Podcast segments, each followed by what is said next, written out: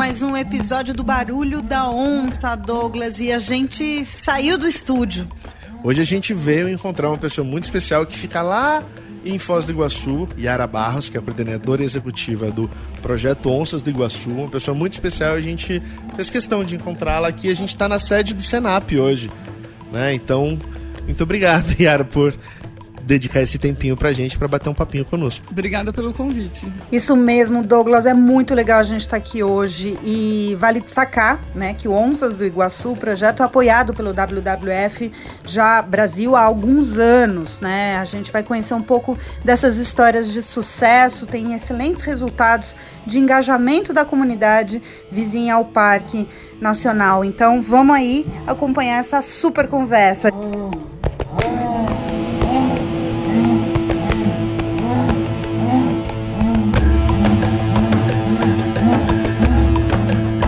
Barulho da Onça, no podcast do WWF Brasil.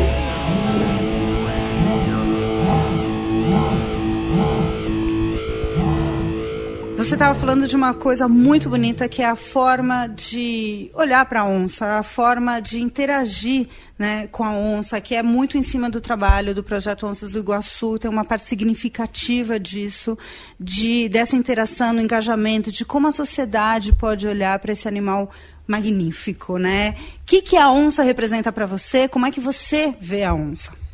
Bom, uma parte incrivelmente forte do projeto é a questão do engajamento e da coexistência. Porque uma das grandes ameaças, eu acho, para as onças é o medo que as pessoas têm. Né? Então, aquela ideia pré-concebida de que se você vê uma onça, ela necessariamente vai sair da mata, vai te atacar, matar você, sua família, sua, sua, seus animais de criação. E o que a gente quer tentar é tirar fora esse componente de medo e substituir isso por encantamento. Né? Fazer com que as pessoas prestem atenção nesse animal absolutamente magnífico, nesses olhos dourados que são absolutamente hipnotizantes e mudem a concepção. Né? Então, como você consegue isso? Você consegue com informação, com uh, trabalhando quebrando esses conceitos antigos de que não, toda onça vai atacar, que gente é presa de onça. Então você mostrando um outro lado das onças, você primeiro falando um pouco da utilidade das onças para o meio ambiente, mas eu acho que o que pega mesmo não é só isso, não é só os serviços ambientais, é essa relação de fascínio, porque eu falo, ninguém fala, ah, uma onça. Ou ela, a pessoa ama ou ela odeia ou ela tem pavor, mas aquilo está muito forte. A onça é uma presença muito, muito sempre forte. Sempre sensações fortes. Sim, sempre. E a gente tenta canalizar isso para o encantamento. Né? Então, e, porque a gente não vai salvar as onças trabalhando ali dentro dos 185 mil hectares do Parque Nacional do Iguaçu. Uhum. Né? A gente trabalha com todos os 14 municípios do entorno, são mais de meio milhão de pessoas que vivem no entorno, uhum. para tentar mostrar que dá sim para você, porque quando você trabalha com conservação, não adianta você chegar num lugar e falar, vamos salvar essa espécie porque ela está ameaçada. Meu, às vezes as pessoas estão ameaçadas, às vezes a própria sobrevivência delas é ameaçada. Então, a, a ideia é você convencer as pessoas que dá para você coexistir, e a gente sempre fala, a gente quer cuidar das onças, mas também das pessoas que dividem aquela terra com as onças. Uhum. A gente quer falar como que juntos a gente pode construir uma solução, né? Sem levar receita de bolo, mas construindo junto. É uma convivência né? Todo mundo divide o mesmo espaço. Sim. E o que a gente usa muito é a nossa hashtag Loucos por Onças, que a gente queria que todo mundo fosse louco por onça. E o que a gente fala muito é: vamos juntos cuidar das nossas onças. Porque dessa não são as onças do Parque Nacional do Iguaçu, são as onças de todo mundo. Então você consegue dar aquele senso de pertencimento e empodera a pessoa. A pessoa eu falo também sempre isso, para trabalhar conservação, você tem que tirar a pessoa do papel de espectador do processo e colocar no papel de ator. Né? Ator, o que, que ela, ela pode fazer para ajudar a salvar as onças? Então, tem, tem várias coisas que as pessoas podem se envolver diretamente. Eu acho que esse envolvimento direto, tirando essa coisa de espectador, é super importante. E para você, ela, você está ali no dia a dia lidando com essas 500 mil pessoas que vivem no entorno, né? população... 14 municípios. Os 14 municípios mas aí tem um, um componente do, do, projeto que é o papo de onça, né? Como que é isso? Você vai na casa das a pessoas? A gente tem vários produtos que a gente chama, a gente não sou eu, né? Só é, é minha equipe, que é super incrível, uma equipe pequena, extremamente, extremamente comprometida, extremamente é, que, que compra a ideia. Então a gente tem vários produtos para atingir vários públicos. Então o papo de onça A gente faz com adultos, geralmente nas comunidades rurais, no fim do dia, tipo 5, 6 da tarde, o pessoal já acabou as atividades, a gente faz um cachorro quente. Então a gente conversa um pouquinho sobre as onças, sobre como fazer um manejo correto do gado, dos seus animais de criação para evitar predação. O que, que você faz se você encontrar uma onça, que esse é o maior medo das pessoas. E a gente conversa, bate papo, tira dúvida numa linguagem absolutamente acessível, sem nenhum termo técnico. Aí a gente faz onça na escola, que a gente faz geralmente com crianças, leva material, troca ideia, faz teatro. Tem o bafo de onça, né, que é num boteco, que é a nossa versão do Pint of Science, né? Porque talvez tem gente que não iria para um, um papo de onça formal, mas iria no boteco, né? A gente tem o onça na praça, que a gente chega simplesmente monta todo o material que a gente tem no meio de uma praça. A gente fez em Serranópolis o primeiro, foi lindo. Foram mais de 400 pessoas, chega criança, a prefeitura se envolve. Uh, a gente tem onça na feira, que a gente tem feito em Capanema, que tem uma feirinha do produtor. Uh, o pedal da onça, que tem vários grup grupos de ciclismo na região, e eles se uniram para trabalhar com a gente. Começou com o grupo Caminho do Colono, em Serranópolis, e eu sempre falo que eles vão ajudar a levar onça para o coração das pessoas na garupa das bikes. Né? Então a gente fala, a gente adora falar sobre onça. Se o, que tá, se o que gera medo é a falta de conhecimento, a gente fala, fala, fala com conhecimento, com encantamento, com a paixão que a gente tem pelos bichos, a gente tenta tirar, tirar o medo dessa equação. Já né? deixa eu colocar isso numa linha do tempo, né? Quando vocês começaram a desenvolver essa linguagem né, mais próxima, ou como foram as primeiras ideias né, de chegar nas comunidades dessa maneira mais inclusiva, mais amorosa, mais né, de empatia mesmo é, o com o animal? Carnívoros do Iguaçu, que era o nome desse projeto antes, começou na década de 90 com Peter Crouch, depois a Marina Xavier, e em 2018 o projeto mudou de nome de carnívoros para onças do Iguaçu e a gente ampliou um pouco o escopo para fortalecer o trabalho com comunidade. Tem uma equipe fantástica, que é o Thiago e a Aline, que são da região, então eles sabem exatamente que tipo de linguagem usar para atingir as pessoas. E e porque também a gente começou a fazer uma avaliação da percepção pública sobre as onças, uhum. né? Junto com o Silvio Marchini, dentro de um projeto de coexistência entre pessoas e vida selvagem, que é um projeto internacional. E a gente começou a fazer questionários. O Thiago e a Aline aplicaram questionários em várias comunidades no entorno para a gente saber o que, que, as pessoas pensam sobre a onça, qual que é a percepção, porque com essa avaliação dessa percepção que você pode elaborar estratégias. Uhum. Em, em, alguns episódios aqui do, do podcast, tanto o Ronaldo quanto o Peter é, foram comentando de como eles têm percebido agora com rede social, a gente começa a ver um monte de notícias de, de interação com onça. E eles citaram, o Ronaldo especificamente, de dois municípios que começaram a ver uma reação positiva já da comunidade, né? Em vez de falar, pô, agora estamos morrendo de medo de onça, porque foi vista uma onça aqui na área. Pelo contrário, a onça saiu no jornal, a comunidade toda começou a ter Sim. uma reação de orgulho. Como é que você vê isso? Está rolando uma transformação? Tá, a gente pode sim. falar? A gente percebe que as, as, pessoas super acompanham o nosso Facebook. O ano passado, uma das fêmeas do parque, a Tiaia, teve três filhotes, que é uma coisa super é, não muito comum para onças. E a cidade super adotou os filhotes, a gente recebia muito. Que como legal. que estão os filhotinhos? Como que eles estão? A Tiaia veio que virou um orgulho da cidade, virou meio que um mascote da cidade. Então acho que está mudando sim um pouco a percepção e as pessoas estão com orgulho dos animais estar lá, estarem lá, né? Esse ano a gente entrevistou um agricultor que tem, gastou uma grana para colocar uma cerquinha elétrica baixa para proteger as plantações de milho de capivara. E esse ano tem uma onça pintada andando por lá, né, perto da, da fazenda dele. E ele já percebeu, tem na entrevista dele, uma redução de 80% no, na perda de milho pelas capivaras, porque a onça pintada está lá. Né? Então ela está fazendo um controle dessas capivaras, ela não com nenhuma criação, nada, ele tem um manejo correto. Então ele está muito feliz com essa onça. Muita gente tem orgulho do, dos animais estarem lá. Né? Iguaçu é uma, é, essa, toda essa área do corredor verde é uma, é uma área extremamente importante para a conservação da espécie na uhum. Mata Atlântica e um case de sucesso onde a população está se recuperando. Acho que é o único é, caso confirmado de, de recuperação de uma população de onça pintada hoje na Mata Atlântica. A gente está falando de quanto de recuperação? Ah, em 2000, bom, a gente faz censos bianuais, né? Uh, junto com o projeto Jaguareté na Argentina, então os censos são simultâneos nos dois países.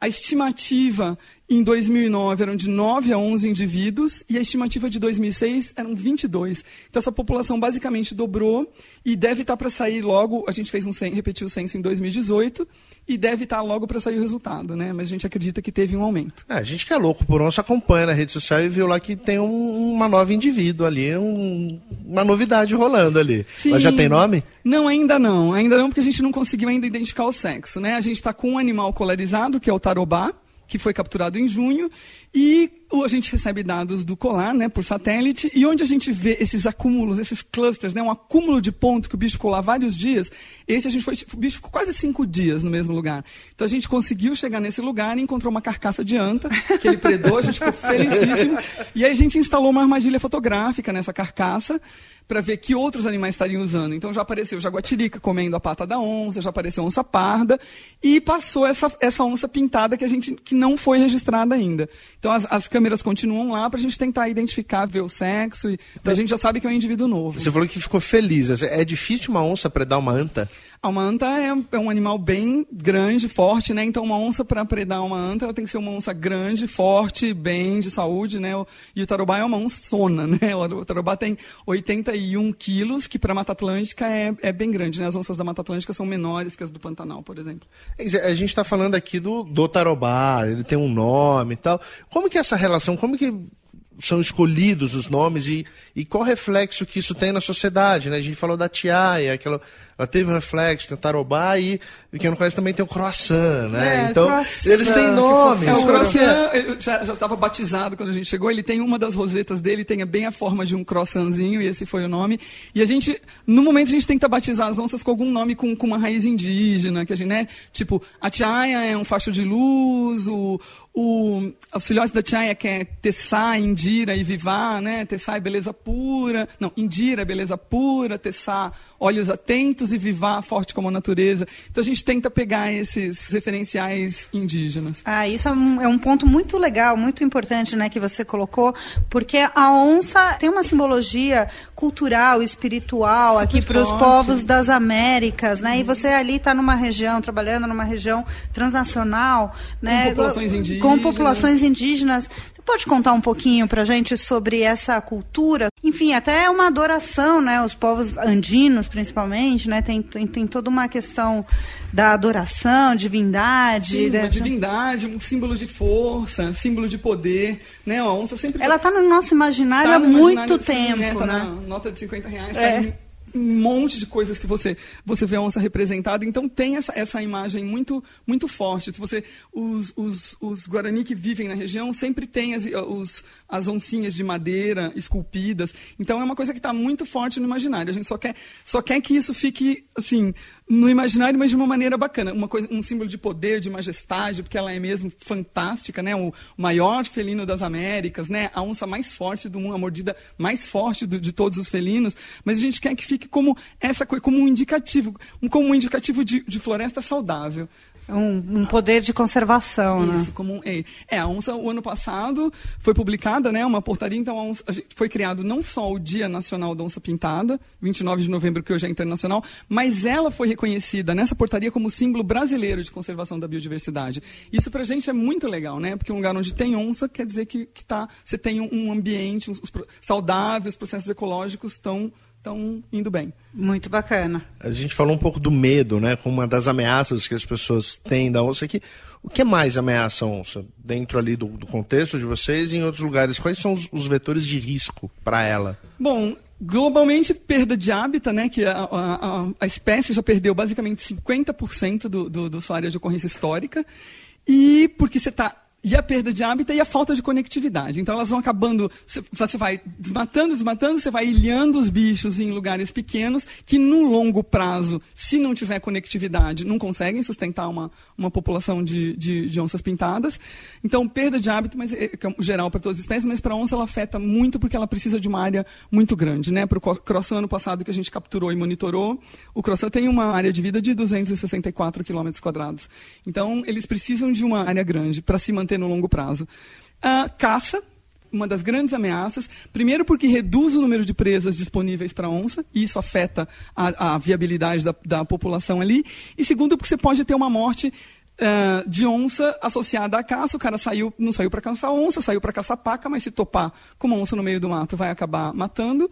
A gente tem o abate por retaliação, né, porque quando você tem, tem onças pintadas vivendo num lugar que a, que a base de presas não, não sustenta aquela população, ela acaba saindo e, e atacando.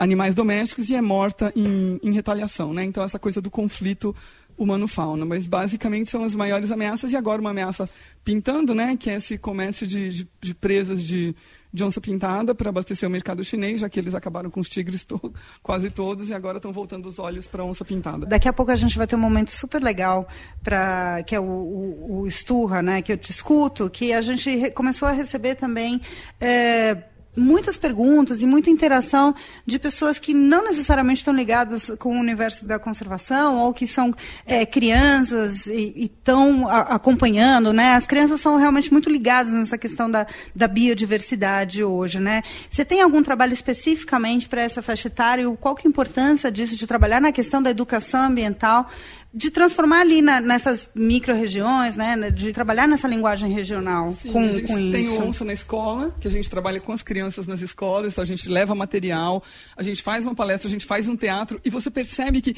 as crianças super se envolvem. Né?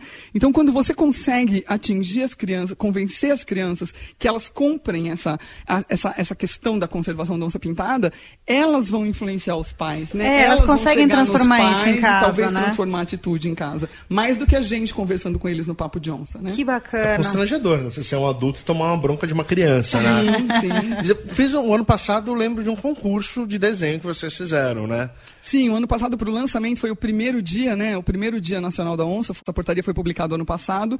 Para comemorar, para lançar esse dia, a gente fez um concurso de desenho e crianças do Brasil inteiro podiam mandar. A gente teve, não lembro agora, mas foram, foram muitos desenhos, né? Muita criança mandando e foi lindo, assim. A gente não esperava esse envolvimento. E a criança que ganhou foi para Foz, participou da cerimônia do lançamento, conheceu ah, o Parque Nacional. Foi bem, bem E bacana. essa criança, ela fez um movimento também, né? No Brasil. Ela, Sim, ela se sim, engajou. Super engajada. Ficou bem bacana. Quantos votos ela teve mesmo? Campanha, a gente recebeu 544 desenhos do Brasil todo e 115 mil pessoas votaram. A gente Uau. nem esperava essa, essa abrangência toda. E o Lucas Breves, que foi o, o garoto que ganhou, o desenho dele teve 29 mil votos. Fez uma campanha online, Fez né? uma campanha, mobilizou a família dele toda, certamente.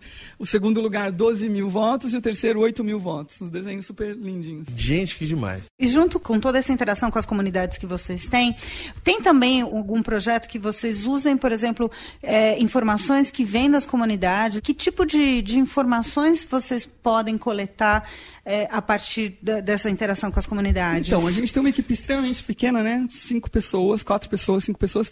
A gente precisa que os nossos olhos sejam multiplicados, né? Então, a gente tem um programa que chama Amigos da Onça, que é, um, na verdade, um grupo de WhatsApp que, que tem mais de 120 pessoas hoje. Então, você tem... é, os motoristas que dirigem dentro do Parque Nacional, Que as pessoas que moram lá, os guias de turismo, então eles sempre avisam: olha, onça avistada no quilômetro 23, fezes de onça aqui no Macuque. A gente acha maravilhoso, porque a gente coleta as fezes para fazer análise de dieta. Então eles multiplicam os nossos olhos. Né? Isso é uma coisa muito bacana. E outra coisa que a gente está criando é o time Pantera, que vai ser um projeto de ciência cidadã. Então, quando a gente está nesses municípios e percebe uma pessoa que está super interessada e quer ajudar, então a gente vai criar o time Pantera, essas pessoas vão ser capacitadas e vão começar a coletar dados nos seus municípios. Com isso, você envolve, você aumenta os dados que você, você recebe, mas mais importante que isso, você tem a comunidade ativamente participando. Time do- Pantera, Time Pantera. Vai amei! ser, Pantera. vai ser logo, fazer logo tá parte. pronto, a gente vai fazer um lançamento. Mas, Uhum. é, o time vai ser bem bacana. E vão ser dois dias de treinamento no Parque Nacional. E aí eles vão ser nossos pontos focais nas comunidades ou municípios que eles vivem. A gente está falando né, da onça pintada especificamente no ambiente da Mata Atlântica, a partir de todas essas experiências e, e interações maravilhosas que vocês têm tido com as comunidades. Eu queria que você comentasse um pouco, e isso afeta um pouco também eh, nessas regiões né, que, que, que se trabalham, o impacto, por exemplo, de grandes estruturas, como estradas, rodovias, áreas que estão que são abertas né, para tráfego, enfim, trânsito, e acabam passando por um grave problema, que é a questão, por exemplo, de atropelamentos e outros casos. Né? Como é que é o impacto dessas estruturas é, no ambiente e para a espécie? É, grandes empreendimentos numa área que tem onça pintada sempre são impactantes. Né? Qualquer coisa que reduza o habitat disponível para onça pintada é, é perigoso. Na né? estrada, super perigoso, tem um estudo uh, global que mostrou que a onça pintada é uma das 17 espécies mais afetadas por rodovias. Né? 38% do território dessa espécie é afetado por rodovia. Então, uma rodovia cortando uma área onde vem, vive onça pintada, você Uh, deixa o bicho, a espécie extremamente vulnerável ao atropelamento, facilita a entrada de caçador que pode entrar para pegar o bicho, desconecta ambientes. É sempre, sempre prejudicial. Não tem uma maneira, uma maneira pouco impactante de você cortar uma área onde vive uma onça pintada. Uhum. Ou mesmo com, com plano de manejo, com licenciamento ambiental, né, passarelas e tudo mais, isso ajuda a reduzir o impacto. Ah, sim, claro. Eu acho que qualquer lugar que você tenha uma estrada cortando uma área onde vive onça pintada, você precisa necessariamente de medidas de mitigação, né? Passarela, passagem subterrânea, qualquer coisa que garanta o transitar é, seguro desses animais. Essas passarelas, conta para quem nunca viu ou nunca sabe, como é que funcionam passarelas e, e essas passagens Você tem subterrâneas? passagem subterrânea, que são onde os animais podem atravessar por baixo da estrada, então eles não correm tanto risco de serem atropelados. Ou vocês têm, você tem passarela suspensa, né, que pode por cima de, de passa por cima da estrada, uma área vegetada que o animal pode cruzar. Ah, colocam, fazem um, tipo ponte. um viaduto sim, vegetado, sim. que legal. Isso é bem legal. E aí a gente estava falando também, só resgatando um tempo que a gente falou do do entorno, né, as comunidades do entorno. Como que essas pessoas utilizam a onça a, a favor delas, né? É, tem um rapaz no queijo da onça, né? Sim, é. gente, porque quando você chega nas comunidades onde você teve predação, né, a primeira coisa é, você vai pagar os animais que eu perdi? E o projeto não tem recurso para ressarcimento. E a gente também não tem certeza que essa é uma boa estratégia, porque se você ressarce, você não estimula de maneira alguma a adoção de melhores práticas, que poderiam, por si só, reduzir o risco de predação. Então a gente não trabalha com ressarcimento, mas a gente tra trabalha está começando a trabalhar com compensação. Então é, um, é avaliação caso a caso, você chegar no lugar e avaliar qual é o talento que já existe ali que possa ser transformado numa fonte alternativa de renda. Numa das fazendas em São Miguel que teve é, confirmadamente predação de bezerro por onça parda, a gente viu que ele fazia o queijo. A gente falou, ah, legal, você faz queijo, onde você vende esse queijo? Ah, vende uns queijos aqui em São Miguel. A gente falou, e se a gente levar esse queijo para Foz e começar a vender? Então isso agora chama o queijo da onça. ele fabrica pra caramba, não tem para quem quer, já está vendendo pelo Facebook. E ele está gerando para ele uma renda. A última vez que a gente foi lá, a gente trouxe quase 40 queijos e vendeu em 5 minutos no Parque Nacional. Então é uma, é uma forma de agregar valor à onça viva. Agora ele vai começar a produzir o vinagre da onça. Então, para ele é muito mais lucro aquela onça estar tá viva e a gente poder estar tá trabalhando junto. Então a gente implementou a cerca elétrica, luzinhas para tentar afastar os animais. A gente está lá sempre e está é, gerando renda para ele pelo fato da onça. Então agregou valor à onça viva. Né? A gente está tentando criar um programa de flor em flor que é para resolver dois problemas: da crise de polinizadores, que afeta a, a integridade da floresta, né, onde, da qual a onça precisa para sobreviver, e uma geral alternativa de renda produzindo mel da onça em áreas no entorno do parque, em áreas onde as pessoas ou já tenham perdido animais por predação ou estejam em áreas de vulnerabilidade. Né? Então, com isso, você gera renda e agrega valor à onça viva, sem nada de assistencialismo que fica pagando uh, os animais perdidos, porque o projeto nem teria como, nem tem recurso para isso. É, é, muito melhor o cara ter a, a onça viva, né? Sim. Ali, a gente citou aqui o rapaz lá do milho que estava sendo pre... era uma presa da onça que estava dando prejuízo para ele e a onça ajudou a resolver o problema. Sim, 80% ele diminuiu a perda é. de, de, milho, né? Então já está chegando um pouquinho para o fim. Como que as pessoas te Sim, seguem? Sim, a gente tem o projeto Onças do Iguaçu no Facebook, o Oncas do Iguacu no, no Instagram. Né? A gente é super amador nas redes sociais, mas a gente é, coloca com frequência tudo que a gente está fazendo. A cada dois meses a gente tem digital, porque a gente não tem grana para imprimir, o boletim A Voz da Onça, que tem todas as atividades que a gente realizou naqueles dois meses. Então dá para bem tranquilo, com, com uma linguagem bem acessível. Como que a pessoa recebe o boletim da onça? Ela está no nosso Facebook sempre. Então acompanhe o nosso Facebook que você vai estar sempre lá sabendo de tudo. Então, imagens de câmera trap, tudo que a gente está vendo. Então, Isso é uma eu ia maneira falar, a bacana. Yara foi muito humilde, não tem nada de amador. São imagens incríveis, maravilhosas de, de, de câmera trap. Inclusive, muita gente deve ter acompanhado, tinha uns filhotinhos de jaguatirica Coisa que foram encontrados lá. câmera. Eles vão pulandinho, são muito fofinhos. É, gente, é isso. Sigam, acompanhem esse projeto maravilhoso. Já da- já também mais informações sobre o time Pantera. Eu adorei essa história. Acho Sim, que em breve vai ele ser vai ser super- oficialmente lançado aí, mas já está tá sendo estruturado. Muito bem. Acho que a Yara volta, né? Vamos chamar um esturro da onça? Vamos. Esturra que eu te escuto. Esturra. Que eu te escuto. Hoje a gente tem um Esturra muito especial, que é um, um- é um público novo pra gente, né? Fofo. Quis morder. Já. Cuticute. Cute. Ah, e o Matheus, lá de Brasília, de seis anos, mandou o seguinte áudio pra gente. E quem vai responder vai ser a Yara. Vai. Oi, pessoal, tudo bem? Meu nome é Matheus, eu tenho seis anos. Eu quero saber umas perguntas, porque, na verdade, qual a onça ou, ou a onça ou o leão é mais forte? O número um, quem é mais forte? A onça ou o leão? Número dois, porque a onça, se a onça sabe nadar melhor do que o leão ou o leão sabe nadar melhor? Número três, por, na verdade não tem número três. Número 3. Se a onça é mais rápida do que o leão. E também eu quero saber uma coisinha. Porque eu, os bichos que eu mais gosto é a onça e o leão. Então, então vai ser bem legal. Tchau, pessoal. Obrigado. Ai, que fofura. Obrigado você, O número Matheus. 3, não tem número 3. Tem número 3. E aí, Yara? Quem nada melhor? Bom, Matheus, é, na verdade, o- os dois nadam, mas a onça ela vive mais associada à água do que o leão. Né? A onça é uma super nadadora, ela nada bem, ela pesca, ela caça jacaré dentro da água. E a onça é bem mais legal porque ela está no Brasil e o leão não. Então eu acho que você fica aí mais fã da onça do que do leão, eu acho que é melhor. Sobre eles serem mais fortes, o leão é maior que a onça, ele tem mais força física, mas a onça ela tem a mordida mais forte de todos os felinos, mais forte que a do leão, mais forte que a do tigre. Já te convencia ser mais fã da onça do que o leão ou não? Quem é mais rápido? Ah, sei, em termos de rapidez, o leão, a onça, na verdade, o, o gato, né, o felino mais rápido é o guepardo, né, que vive na, principalmente na, na África.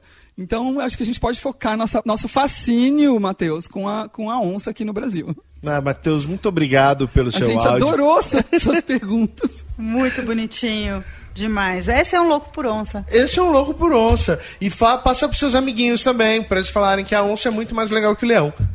A Muito gente- mais legal. Muito mais legal. Bom, e a gente aproveita então.